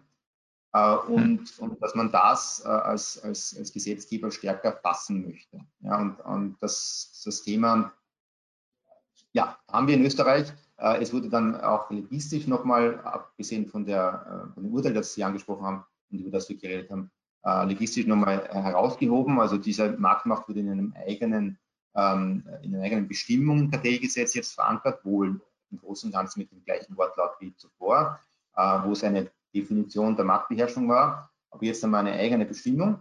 Ähm, das macht es nochmal prominenter. Und sie wurde in unserem Kontext jetzt nicht äh, vorrangig interessant, aber sie wurde noch erweitert äh, um Konstellationen in digitalen Märkten, ähm, wo man mehrseitige digitale Märkte, wo man sehr häufig mhm. auf das Phänomen relative Marktmacht trifft. Und das hat der ähm, österreichische Gesetzgeber hier auch nochmal äh, explizit aufgenommen. Also äh, auch hier glaube ich wieder Stichwort Symbolwirkung, äh, ein Signal auch des österreichischen Gesetzgebers, dass man hier ähm, hinschaut. Äh, durchaus auch im Kontext mit dieser Judikaturentwicklung ähm, in, Kfz-Märkte zu sehen, wie ich glaube. Ähm, mhm. Und, äh, und äh, eine spannende äh, Frage auch für die, für die europäische Rechtsordnung, wie sie sich diesen Fragen ähm, in Zukunft stellen wird. Also Artikel 102 und dessen Anwendung der Europäischen Kommission. Ja, auf jeden Fall. Ich möchte Ihnen auch unbedingt zustimmen. Äh, die Veränderung des Kartellrechts, die man äh, über die letzten Jahre sehen kann, äh, auch gesetzgeberisch, ähm, man kommt ein Stück weit weg von einer Strukturkontrolle und einer Verhaltenskontrolle hin zu einer Ergebniskontrolle. Also man, man geht wirklich hin und schaut, sind die Ergebnisse äh, aus Strukturen Verhalten fair. Ja, das ist ja eine Kategorie, die ich als, als ähm, Student äh, mit dem Kartellrecht äh, befasst, ähm, das kannten wir so nicht. Ja, das ist wirklich eine neuere Entwicklung und das sieht man eben auch in den Gesetzgebungsakten, ohne jetzt mal völlig ohne Bewertung, ob man es gut heißt oder nicht. Es ist einfach eine, eine Feststellung, dass es stärker hingeht ähm, zu einer Ergebniskontrolle. Ist, das mag eben auch strukturbedingt sein, weil wir heute, so scheint es zumindest, viel mehr mit sehr konzentrierten Unternehmen zu tun haben, umso mehr äh, auf digitalen Märkten durch die Netzwerkeffekte bedingt. Ähm, sehr spannend, wie das Kartellrecht damit umgeht und letztendlich die, diese 19a-Thematik ähm, in Deutschland, also diese Regulierung, Ex-ante-Regulierung der digitalen äh, Großkonzerne, ist ja auch der Versuch des deutschen Gesetzgebers, eine Antwort zu finden, ähnlich wie der Digital Markets Act. Also ich glaube, da sind noch sehr viele Neuerungen in der Pipeline, äh, denen man sich ähm, äh, als Kartellrechts-Community und dann eben auch ähm, als Unternehmen ähm, äh, zuwenden muss, ja, die noch auf einen zukommen. Und UTP passt da, glaube ich, ähm, ja, einfach äh, rein in diesen, in diesen neueren äh, Trend. Ja, nein, das finde ich sehr interessant mit der relativen Marktmacht in, in, in Österreich, denn ähm, wie Sie auch sagten, in Deutschland auch spannend, dass es ursprünglich quasi aus dem GWB kam wir in Deutschland das ein bisschen vergessen haben mit dem KMU-Vorbehalt und so immer weiter eingeschränkt und jetzt seit Anfang dieses Jahres wieder eröffnet. Und ähm, genau das ist eben jetzt auch die Frage, die sich eben auch bei im Verhältnis zwischen größeren Unternehmen stellen kann. Genau diese Abhängigkeit, ja, relative Marktmacht wird jetzt in Deutschland auch ähm, definiert ähm, anhand der Abhängigkeit. Und äh, entscheidend sind eben die sogenannten Outside Options. Also muss ich eben anschauen, was ist, wenn dieses Geschäft jetzt nicht mehr stattfindet, was bedeutet das wirtschaftlich für den einen und den anderen? Und ähm, das passt natürlich auch sehr gut in beide Richtungen, muss man sagen, je nach äh, Marktposition, auch im Lebensmittelbereich, ähm, auf Lieferanten und äh, Einzelhändler. Ähm, da wird es vielleicht dann Fälle in Zukunft auch geben. Das war bisher den großen Unternehmen nicht äh, möglich, ähm, auf äh, relative Marktmacht zu pochen. Anzapfverbot als Spezialnorm ja, und ähm, ja, ganz spannend. Und ähm, ich denke, dass diese Entscheidung in Österreich äh, zum Kfz-Sektor eben sich auch gut übertragen lässt auf ähm, den Lebensmittelbereich, je nach Konstellation. Ähm, ich hatte damals, als es die Anzapfentscheidung äh, gab in Deutschland vom BGH, in einem Aufsatz dazu geschrieben, dass das Anzapfverbot natürlich nicht nur im Lebensmittelbereich ähm, Anwendung äh, finden kann, sondern zum Beispiel, und ich habe dann als Beispiel den Kfz-Sektor genannt, also gerade den Zuliefererbereich, diese Zulieferer, ja. Automobilzulieferer, gerade in Deutschland mit den äh, großen Herstellern sehen sich häufig strukturell in einer ähnlichen Situation wie äh, Lieferanten im Lebensmittelsektor gegenüber den Einzelhändlern, ja, dass man diese Gatekeeper hat und ähm, Konditionen gefordert werden und äh, Risiken verlagert werden.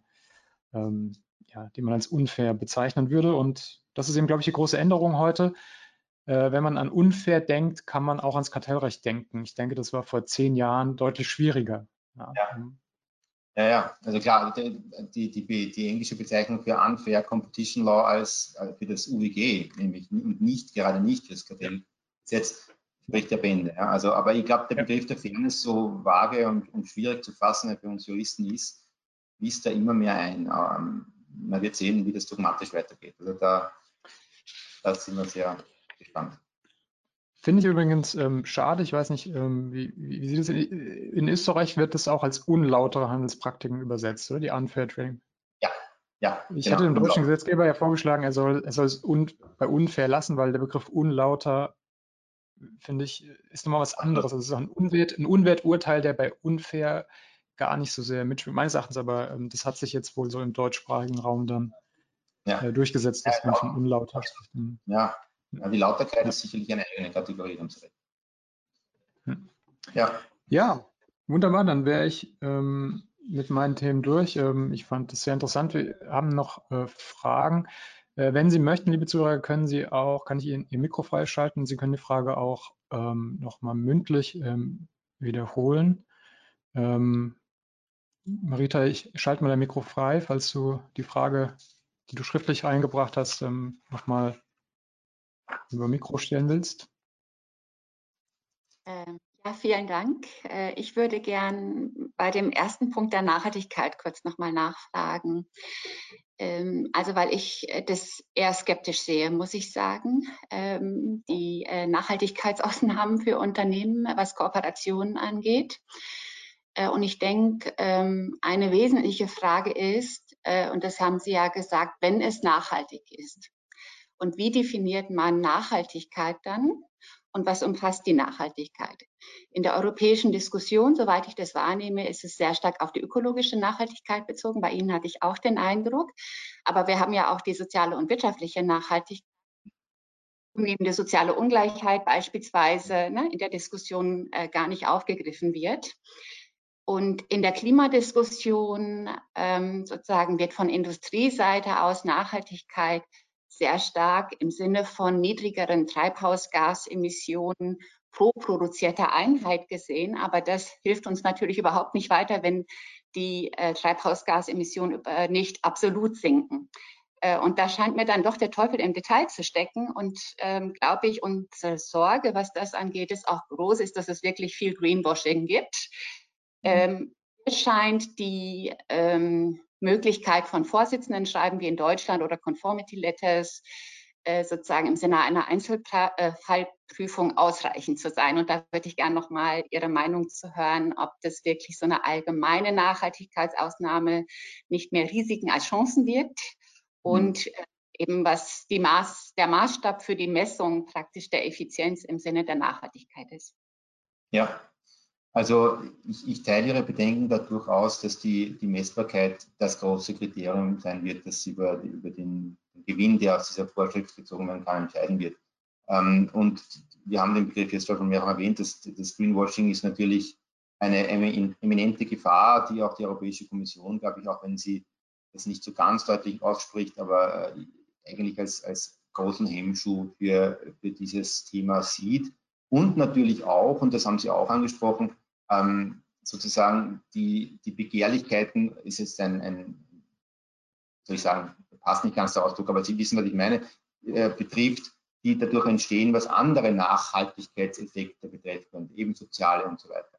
Also wir haben im europäischen Recht seit, ähm, eigentlich seit es das europäische Wettbewerbsrecht gibt, einen sehr klaren Grundkonsens darüber, dass außerwettbewerbliche Ziele nicht mit, den, mit dem Wettbewerbsrecht verfolgt werden sollen, sondern mit, ähm, mit anderen Politiken der Europäischen Gemeinschaft zum Beispiel, der Europäischen Union. Also darum sollen zum Beispiel auch keine Strukturkrisenkartelle äh, die äh, belgische Kohleindustrie äh, retten, also das sind die Entscheidungen aus den 70er Jahren, sondern äh, weil das soziale Effekte hat, wenn in Belgien so eine Kohlemine schließt und dann eine ganze Region arbeitslos ist.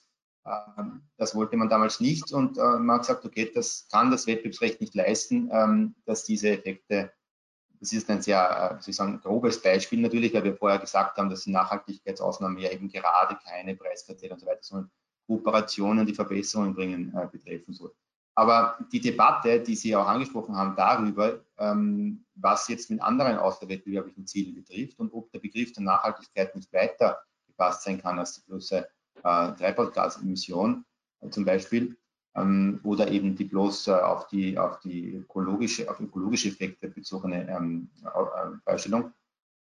Äh, die wird ja schon geführt. Also der österreichische Gesetzgeber ist klar, der bezieht das tatsächlich nur auf ökologische Nachhaltigkeit. Also da ist, das geht aus dem Entwurf und aus den, also aus den Erläuterungen zum Gesetz ganz deutlich äh, hervor, wie ich glaube, dass es hier um die ökologische Nachhaltigkeit geht. Aber die Debatte darüber, ob es eine andere Form der Nachhaltigkeit geben kann, wird darüber hinaus europaweit natürlich schon intensiv geführt. Und, ähm, und ich, ich glaube, man muss pragmatisch bleiben. Es wird die Fälle schon geben, in denen man sagen kann, okay, da gibt es Unternehmen, die kooperieren in einem Bereich, der sicherlich ökologisch sinnvoll ist. Ich sage mal, ich denke jetzt einfach nur laut nach und sage, die, die machen einen Fahrzeugpool, äh, schaffen sich äh, Elektro-LKWs ähm, an, wenn es die dann gibt, oder gibt es auch teilweise, glaube ich, schon äh, und machen ihre Transportwege, ihre Zustellungen, wie auch immer, mit diesen, mit diesen Dingen. Das wäre in unserer ähm, jetzigen Denkweise natürlich eine Vereinbarung zwischen Wettbewerbern, wäre ein Kartellverbot erfasst, aber wäre vielleicht sogar jetzt schon äh, argumentierbar, freistellbar. Ja? Das kann man schon sagen, Effizienzgewinne. Äh, wobei wir jetzt einfach mehr Rechtssicherheit gewinnen, wenn wir ganz klar auf die ökologischen äh, Effekte da verweisen können. Also das kann schon ein Mehrwert sein, diese Regelungen. Äh, aber es müssen klare Fälle sein. Und, ähm, und die Behörde und die Behörden, äh, wenn es dann mehr sein werden, ich glaube, dass das eine Vorbildwirkung der österreichischen Regelung durchaus noch wählenschlange, werden sich dann einfach diesen, diesen Fällen stellen müssen und, äh, und da Guidance äh, schaffen müssen. Aber das, das, Problem ist natürlich klar, dass Sie ansprechen. Ich glaube, vielleicht darf ich das kurz ergänzen, äh, Kim. Ähm, ich ja. glaube, für mich stellt sich ein bisschen die Frage, ob man also Nachhaltigkeit im Sinne praktisch des, ähm, also mehr in der Missbrauchskontrolle in der Fusionskontrolle hat. Das finde wäre für mich eher der spannendere, die spannendere Frage. Ne? Zum einen, weil Unternehmen äh, sich Wettbewerbsvorteile also beschaffen können, indem sie äh, Erzeuger ausbeuten oder Arbeiterinnen ausbeuten oder eben nicht ökologisch nachhaltig wirtschaften. Und äh, das wäre dann ne, sozusagen eine Facette oder wir auf der strukturellen Ebene äh, so eine äh, systemische Macht bei einigen Konzernen haben, äh, dass es eben sehr große Effekte im Sinne der, äh, also Verteilungseffekte im Sinne der sozialen Ungleichheit hat. Und äh, mir scheint, solange das nicht gelöst ist, sozusagen, ähm, ist das irgendwie mit den Ausnahmen für Unternehmen sozusagen, ähm, also nur vielleicht ein kleiner, ein kleiner Aspekt, aber die viel größeren Probleme sozusagen in den anderen Bereichen eigentlich ähm, besser behandelt werden könnten.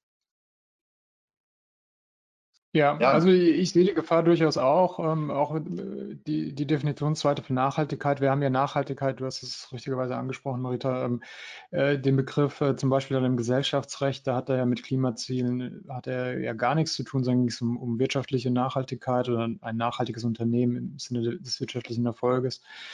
Ähm, es wird, glaube ich, ein Hauen und Stechen um die Reichweite dieses Begriffes geben und ähm, es, bleibt sehr spannend. Also ich habe im Moment ja viel Diskussion auch darüber geführt, ob die angemessene äh, Bezahlung der landwirtschaftlichen Bevölkerung in Europa, obwohl es ja ein Ziel des Lissabonner Vertrages ist, Artikel 39 ähm, Absatz 1 Litera B, ähm, und damit ja eigentlich auch in Konkurrenz steht zu den Wettbewerbsvorschriften, ähm, ob das nicht äh, im Rahmen des Kartellrechts berücksichtigt werden muss. Und ähm, da wehrt man sich ja mit Händen und Füßen dagegen, was ich interessant finde, dass man überhaupt diese primärrechtliche, eigentlich ja praktische Konkordanz, die man herbeiführen müsste, ähm, dass man sich im Kartellrecht quasi sagt, wir ignorieren das einfach. Wir haben ja unsere kleine Sandbox.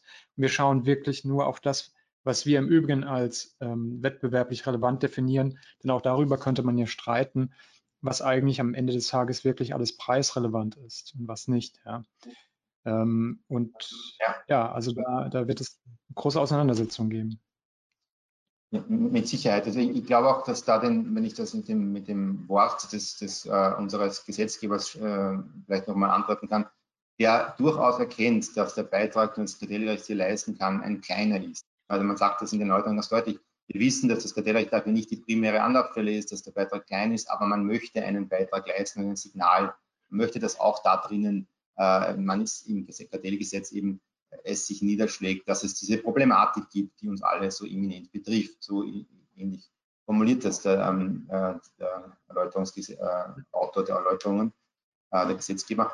Und damit ähm, spricht es eigentlich ganz gut an. Ich glaube, man darf den Blick nicht verlieren äh, auf die Rolle des Kartellrechts in der Gesamtwirtschaftsordnung insgesamt und auch natürlich auf die Rolle der Marktwirtschaft äh, hinsichtlich ihrer Leistungsfähigkeit, was das Erreichen von Klimazielen betrifft. Ja, also das ist was, worauf die Kommissarin zum Beispiel sehr stark absteckt. Sie sagt einfach, die Marktwirtschaft muss, muss, es, muss es schaffen. Ja? Die, die, die, die Marktwirtschaft muss äh, und damit der Wettbewerb muss diese, äh, muss diese Effekte befördern und kann diese Effekte befördern. Und das sieht man, äh, wenn ich hier jetzt außerhalb meines Schrebergartens äh, wildern darf, sieht man ja auch schon an den, an den Kapitalmärkten, wo sich, wo sich Anlageformen jetzt durchzusetzen beginnen, die nachhaltiger sind als andere und diejenigen, die nicht nachhaltig sind, stark an Werthaltigkeit verlieren und so weiter, wo offensichtlich der pure Markt, ja, und ich glaube, es gibt kaum eine reinere Marktwirtschaft als die Kapitalmarkt, ähm, das macht. Ja. Und da wird, man wird sehen, wie, das, wie sich das tut. Man darf die eigene Rolle als, als Kartellrechtler und auch als Gesetzgeber da nicht ähm, überbewerten, obwohl das Versuch natürlich groß ist. Hm. Danke. Ja. Ansonsten bei dem Greenwashing ist ein großes Thema. Wir werden auch, ähm, ich darf ein bisschen Eigenwerbung machen, wahrscheinlich diese Woche noch auch einen Blogbeitrag veröffentlichen zu den Themen aktueller Stand. Es gibt ja schon Entscheidungen in Deutschland dazu. Das ist ja dann ein lauterkeitsrechtliches Thema plus ein Gesetzgebungsthema auf EU-Ebene. Die EU schaut ja noch, wie sie diese Green Claims oder Climate Claims oder wie auch immer regeln will, eher so wie sie auch die Health Claims äh, reguliert hat, was glaube ich sehr aufwendig wäre. Aber muss man mal schauen, also wird ja auch, wie es ja immer ist, die Regulierung dann nachziehen. Ähm, ich glaube aber, dass wir uns dann im Kartellrecht ein bisschen auch äh, entspannter zurücklehnen können und, und, sagen können, gut, wenn es wirklich Greenwashing wäre, ähm, dann ähm, wäre das Lauterkeitsrecht da schon äh, zur Stelle und ist, glaube ich, da auch das schärfere Schwert und wird hier durchaus auch verfolgt, ähm, in Deutschland jedenfalls durch die Wettbewerbszentrale. Ähm, da mache ich mir ehrlich gesagt gar nicht so viel Sorgen, aber äh, auch das muss die Zeit dann, dann, dann zeigen. Ja. Aber es ist natürlich in der Werbung sehr, im Moment sehr attraktiv. Das ist auch klar und deswegen, was ja auch wieder einfach nur zeigt, ähm, was Sie sagen, Herr Thierry, die Marktwirtschaft da ja auch leistungsfähig ist in dem Moment, in dem äh, die, die Nachfrage äh, anzeigen, dass es den Bedarf gibt für ähm, äh, grüne oder nachhaltigere Produkte, ähm, versucht, äh, geht der Markt ja auch in die Richtung. Ja, muss er ja dann auch, um erfolgreich zu sein. Mhm. Das muss man mal schauen. Gut, nein, vielen Dank, äh, Marita. Ähm, Herr Kräubel, wenn, wenn, Sie wollen, können Sie Ihre Frage ähm, mündlich wiederholen, dann würde ich Ihr Mikro freischalten. Ja, grüße Sie. Hallo. Ich habe das jetzt natürlich nicht im Detail im Kopf, aber mhm. in Österreich sind vor ein paar Jahren ähm, mal Lebensmittelhändler ähm, bestraft worden oder das ist, ist ein Urteil gefallen und die Lebensmittelhändler haben dann in den Nachrichten betont, ähm, dass der Verbraucher keinen Schaden hatte. Und mehr war dann in den Nachrichten nicht zu hören. Das hat, aber, aber es war, sind ja trotzdem Preisabsprachen bestraft worden. Also wenn der Verbraucher keinen Schaden hatte, konnte es ja eigentlich nur in die andere Richtung gehen, dass Ihr Vorlieferant den Schaden hatte. Weiß nicht, ähm, können Sie sich daran erinnern? Auf jeden Fall ja, sind ja gesprochen worden und wo gehen denn dann die Strafen hin und hatte das dann Konsequenzen oder ist es einfach nur bestraft worden und Dudu macht es nicht wieder und man verlässt sich darauf, dass es nicht wieder machen oder? Ja, also man natürlich kann, kann ich mich gut an diese äh, Zeit erinnern und die ist ja noch nicht allzu lang zurück, ähm, knappe zehn Jahre ausgehend. Vor zehn Jahren begannen da die ersten Hausdurchsuchungen und, und, und uns alle hier in Österreich gerade im, der Lebensmittel, äh, im Lebensmittelbereich sehr, sehr stark betroffen. Äh, man muss allerdings dazu sagen, dass diese Absprachen, die damals ähm, bestraft wurden am Ende des Tages, äh, sehr umfassend und eigentlich auch sehr, sehr hart, muss man sagen, gegenüber allen Beteiligten, ähm, dass die vertikale Preisbindungen betroffen haben. Also es ist nicht die klassischen Kartelle, sondern einfach die Vorgabe der Lieferanten, ähm, gewisse Wiederverkaufspreise zu machen die natürlich dann gewisse stabilisierende Effekte hatten auf die horizontale Preisbildung der Händler untereinander, der verschiedenen Händler untereinander, weil eben durch die vertikale Preisbindungen äh, es zu einer Stabilisierung der, der, der, Konsumentenpreise in den Regalen gekommen ist bei manchen Produkten. Ähm, das heißt, der Fokus, der vorrangige Fokus dieser Untersuchung war doch die vertikale Dimension und da ist es naturgemäß ähm, schwierig, einen einen Schaden festzustellen, beziehungsweise schwieriger, als es beim klassischen Kartell ist, wo man sagt, naja, die machen das deswegen, weil sie einen höheren Preis machen wollen und den machen sie vorher aus und das ist dann der Kartellschaden. Also das Delta zum, zum hypothetischen Marktpreis ist dann der Kartellschaden. Das war dort nicht so ähm, und es, es, hat natürlich Strafen gegeben. Die Lieferanten äh, und, und auch die Händler wurden da ähm, durchaus, welchen Deckend ist falsch, aber Land auf, Land ab ähm, äh, zur Verantwortung gezogen. Schadenersatzforderungen gab es dann tatsächlich nicht. Also da haben, da haben, Sie recht, das war wohl auch darin gelegen, dass erstens in Vertikalfällen es, es seltener und wesentlich schwieriger ist, solche Fälle geltend zu machen bei der Preisbindung. und das auch niemand getan hat. Ja. Ähm, am Ende des Tages hätten das wohl ähm, Konsumenten sein müssen oder Konsumentenvertretungen sein müssen, die das anstreben hätten können. Aber das hat sie nicht gefunden, dieser, dieser Konsens. Das ist da der Hintergrund. Ja. Aber es hat einen großen Effekt gehabt im österreichischen Markt zweifellos. Also die, äh, die Kommunikation zwischen Lieferanten und Händlern, was, was die Wiederverkaufspreise betrifft, ist äußerst sensibel auf, auf dieses Thema. Ähm, beziehungsweise gibt es diese Kommunikation nicht mehr. Es gibt eben nur mehr die Kommunikation über die Verkaufspreise der Lieferanten, ähm, aber nicht mehr über die Wiederverkaufspreise. Insofern ähm, ist man da sehr vorsichtig geworden. Also wenn ich Sie jetzt richtig verstanden habe, dann ähm, waren die Preisabsprachen doch Richtung Verbraucher, dass der Verbraucher zu viel gezahlt hat.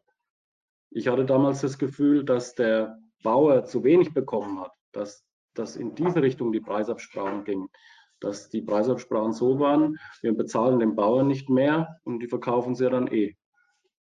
Na, das kann ich mich nicht erinnern. Also ich glaube, das kommt in keiner der Fälle, die ich kenne oder die auch entschieden waren, zum Ausdruck, dass, dass die Produzentenebene, die Primärproduzenten und die Bauern da äh, die Geschädigten gewesen wären. Was nicht heißt, dass die Bauern grundsätzlich äh, unter niedrigen Preisniveaus leiden. Ja, also wenn, äh, das kommen wir aber wieder zum Thema relative Marktmacht und Abhängigkeit von gewissen äh, Lieferbeziehungen. Ähm, das ist wohl eher ein, ein marktwirtschaftlicher Effekt der mit den Regelungen, die wir vorher in der letzten Stunde besprochen haben, ähm, ein bisschen aufgefangen werden kann. Ähm, beim Konsumenten ist die Frage, wo da, wenn Preis, das Preisniveau stabilisiert wird, es wird wohl so sein. Ja, manche, manche Händler hätten vielleicht mehr Aktionen irgendwo äh, geschalten, wenn sie nicht äh, sich verpflichtet hätten, Lieferanten gewisse Mindestverkaufspreise da einzuhalten. Ähm, das, wie gesagt, ist durchaus möglich, wurde aber eben nicht aufgegriffen. Diese Vertikalfälle haben wir, sehen wir, glaube ich, überall in Europa. In Deutschland hatten wir die auch. Im Moment äh, ist es ein sehr großes Thema in Portugal. Äh, die, die, laufen eigentlich immer nach dem gleichen Schema ab und betreffen eben den Wunsch eines äh, Lebensmittelherstellers, eines Lieferanten äh, nach einer Preiserhöhung. Und eine typische Reaktion des Händlers wäre eben, dass er eine Preiserhöhung akzeptiert, wenn, wenn, wenn klar ist, dass er da nicht ins Hintertreffen gerät gegenüber seinen äh, Wettbewerbern auf Handelsebene. Und, und so entstehen ja eigentlich diese, entsteht diese Idee dieser Vertikal oder teilweise dann auch als, ähm, als Hub and Spoke, also als ähm, äh, Narbe- und Speichenkartell, ähm, weil der Lieferant dann eben anfängt, unter den Händlern so ein bisschen zu koordinieren, ähm, dass das Preisniveau äh, da gleich bleibt und sich dann auch beschwert im Einzelfall bei dem Händler, wenn der dann doch preislich niedriger ansetzt, als, als es gedacht war. Das ist so die, dieses Kartellformat, das es eigentlich überall mal äh, in Europa in den letzten Jahren äh, gab. Aber in der Tat wäre das jetzt nicht ein typisches Kartell, bei dem man davon ausgehen müsste, dass es zum Schaden der, der, des Primärsektors, also der Erzeugerebene geht. Wenn überhaupt, äh, kann der die Erzeugerebene davon profitieren, wenn die Verbraucherpreise steigen. Also würde man annehmen, ähm, wobei ich jetzt nicht behaupten will, dass die Erzeuger hier dann zwangsläufig davon profitiert haben, von diesem Kartell. Das nicht. Aber in der Tat ist das Problem, das haben wir in Deutschland auch, wenn der Verbraucher der Geschädigte einer Kartellabsprache ist, der Verbraucher klagt nicht. Ja, der Aufwand ist zu groß. In der Regel hat er keinen Nachweis mehr, wann er welches Produkt zu welchem Preis bezogen hat. Also solange wir da keine ähm, ähm, sogenannte Class Actions, also ähm, Musterklagen äh, bekommen im Kartellrecht, ähm, werden die Verbraucher da auch, glaube ich, äh, nicht, nicht klagen ja, bei, bei Lebensmitteln. Das, das lohnt sich für den Einzelnen äh, nicht. Gut, ähm, Herr Petrov, Sie hat noch eine Frage gestellt. Ich schalte mal Ihr Mikro frei. Sie sind noch selbst schon geschaltet. Also falls Sie die Frage ähm, mündlich vortragen wollen, hätten Sie jetzt die Möglichkeit dazu. Uh, ja, uh, vielen Dank. Uh, vielen Dank für die Ausführungen.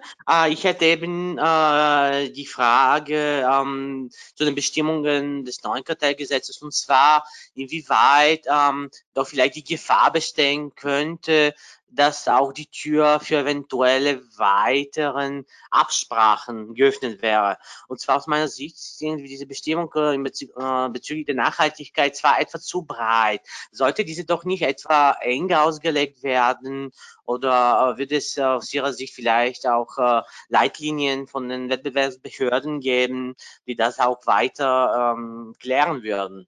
Und, ähm, da habe ich eben das Gefühl, zwar äh, hat der Gesetzgeber gute Absichten, aber vielleicht werden diese doch zu eher ähm, negativen Auswirkungen führen. Äh, vielen Dank. Ja, ja, ja, ganz richtig. Also wie, wie schon diskutiert, ist, da, ist die, Norm ähm, durchaus ambitioniert und breit äh, sozusagen vom Text her gestaltet und äh, die Gefahr besteht, ähm, bei jeder Aus Nahmeregelung, und das war dem Gesetzgeber durchaus bewusst, besteht die Gefahr, dass die zu breit gerät. Und es wird an der Praxis liegen, dass, äh, dass das so zu definieren oder so, ähm, so auszulegen, dass damit gearbeitet werden kann. Aber ich, ich verstehe die Kritik. Ähm, da sind Sie nicht allein mit, mit dieser Kritik. Äh, und man wird sehen, wie, der, wie die BBB, die ja, wie ich auch gesagt habe, solche Leitlinien verfassen soll, jedenfalls nach den Worten der, der erläuternden Bemerkungen, und das wohl auch tun wird, wenn sie ein wenig Praxis ge gewonnen hat, ähm, wie die BWB das dann auffasst und wie auch, wenn es dazu jemals kommt, äh, das Kartellgericht diese Fälle sieht. Wir haben ja in Österreich jetzt nicht eine Flut von Auseinandersetzungen beim Kartellgericht und damit auch in vielen Bereichen eigentlich immer zu wenig Rechtsprechungspraxis, was die Themen betrifft.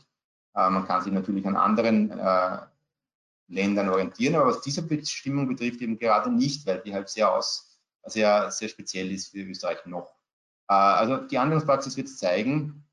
Ähm, ich glaube, man muss, man muss da aufmerksam sein und, äh, und die Thematik weiter verfolgen. Ja, herzlichen Dank. Ähm, wenn noch Fragen sind, würde ich um ein kurzes Handzeichen bitten. Ähm, ansonsten sind wir zeitlich ja auch gut vorangeschritten.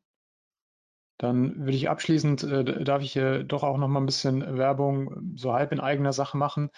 Ähm, am 26. November findet als Hybridkonferenz, also sowohl ähm, in Präsenz als auch äh, digital als Übertragung, ähm, eine Veranstaltung beim Deutschen Fachverlag ähm, statt, ähm, also insbesondere auch durch die Lebensmittelzeitung äh, und die Zeitschrift für das Lebensmittelrecht ähm, hier in Frankfurt bei der ich auch als Redner dann teilnehmen werde. Da wird es ganz konkret, also mein Vortrag wird ganz konkret um den aktuellen Stand der Umsetzung ähm, der UTP-Richtlinie in Deutschland gehen und da kann ich dann auch aus den Fällen aus der Praxis berichten, die es schon äh, gab oder die es derzeit gibt und auch auf ähm, Probleme vielleicht hinweisen, die die Praxis eben da im Moment aufgeworfen hat und die es noch zu lösen gilt. Ähm, sind aber auch ähm, Vertreter ähm, des Lebensmitteleinzelhandels mit Herrn Bayer von Edeka dabei, des Deutschen Reifeisenverbandes. Und das ist ähm, sehr vielstimmig und aus vielen unterschiedlichen Perspektiven wird das Thema UTP-Umsetzung äh, beleuchtet, auch zum ähm, Stand äh, der Umsetzung in der EU insgesamt. Also in anderen Mitgliedstaaten wird es einen Vortrag geben. Und ähm, äh, sind natürlich alle herzlich eingeladen, äh, dann daran äh, teilzunehmen. Ist, ist nicht kostenlos, aber natürlich auch wesentlich umfangreicher als ähm, heute hier. Ich werde dann in der, in der, in der nachgehenden E-Mail ähm, zur Veranstaltung heute ähm, die Anmeldemöglichkeit auch verlinken. Würde mich freuen, einen oder anderen vielleicht auch in Frankfurt begrüßen zu dürfen und denke, dass wir dann da am 26. November in Frankfurt ähm, auch nochmal gerade das Thema UTP sehr deutlich ausleuchten werden und auch einen sehr klaren Fahrplan aufzeigen können, ähm, auf welche Rechtsfragen es ankommt und ähm, wie diese Rechtsfragen anzugehen sind. Ja, ansonsten bleibt mir, äh, mich zu bedanken, insbesondere bei Ihnen, Herr Thüry. Hat äh, sehr viel Spaß gemacht, es war sehr erkenntnisreich und ich werde auch viel mitnehmen, auch in die eigene Praxis, aber auch in die anstehenden Diskussionen dann vielleicht mit der neuen Bundesregierung und Überlegungen, was man da äh, von Österreich lernen kann. Ähm, und bin auch gespannt, was äh, die Praxis in Österreich dann ähm, an Fällen hervorbringt. Äh, und äh, ja, vielleicht haben wir dann in, nach einem gewissen Zeitraum wieder Möglichkeit zu sprechen und zu schauen, was sich in der Zwischenzeit getan hat. Würde mich jedenfalls freuen. Ähm, ich darf mich bedanken. Ah, ich sehe jetzt gerade. Hanno Bender noch eine Frage. Hanno, ich schalte mal dein Mikro frei. Oder war das nur eine Rückmeldung? Okay, Nein, ich wollte mich nur bedanken für das äh, interessante Gespräch bzw. den interessanten Vortrag. Okay, sorry, ich hatte nur die Frage gesehen und dachte, du wolltest noch dazwischen grätschen. Ähm, äh, genau, darf mich äh, bedanken auch bei allen Zuhörern. Ähm, wünsche eine schöne Restwoche. Natürlich, wenn es äh, irgendwelche Fragen gibt äh, im, im, im, Nachgang zur Veranstaltung, äh, freuen wir uns, äh, von, von, Ihnen zu hören. Ähm, und ähm, ja, bleiben Sie uns verbunden und ähm, ich hoffe, dass wir dann demnächst mit einem weiteren spannenden Thema ähm, im Rahmen von Recht bekömmlich eine weitere Folge anbieten können. Vielen Dank, einen schönen Tag und bis bald. Vielen Dank.